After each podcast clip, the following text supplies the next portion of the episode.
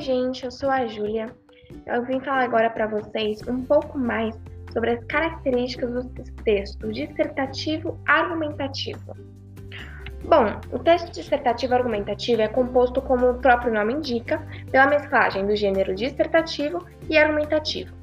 Isso significa que, nesse tipo de texto, o autor disserta sobre algum tema, discorre sobre o assunto e argumenta em favor de um ponto de vista e defende uma posição. As, quais são as suas características? Bom, o que diferencia o dissertativo argumentativo de outros tipos textuais é justamente sua finalidade, apresentar ideias e argumentos sólidos a fim de defender um ponto de vista e convencer o leitor.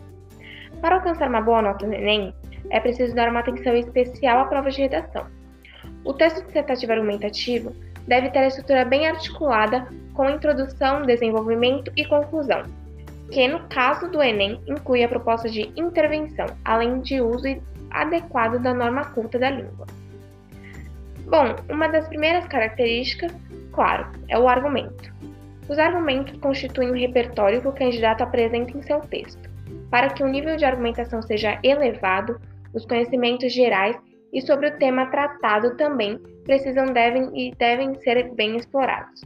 Não é possível escrever algo consistente a respeito do que não sabemos, não é verdade? Depois disso, nós vemos com o posicionamento. É claro que ao selecionar os argumentos, você já vai delineando o seu ponto de vista. Posicionamento a respeito do tema, porém, precisa ficar explícito no texto, para que o leitor saiba claramente o ponto de vista que está sendo defendido. Após isso, temos as listagens de ideias. A tese a ser defendida no texto precisa estar embasada em dados reais. Conceitos, fatos históricos, citações de pessoas que sejam referência ou autoridade no assunto, alusão a obras de arte, sejam eles filmes, livros, músicas, entre outros. Depois, a outra característica é a estrutura do texto.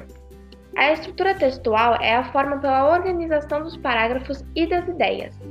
Saiba por onde e como começar a escrever para chegar ao fim do texto. Então, nós temos a introdução, onde você apresenta no primeiro parágrafo o tema da redação e seu posicionamento sobre ele, não de modo direto, como já mencionamos acima. Pode estar claro para você mas o corretor também precisa saber que a proposta foi compreendida e que o texto tem uma linha argumentativa a ser seguida, e não um amontoado de ideias e parágrafos sem sentido. Depois disso, da introdução, nós temos o desenvolvimento.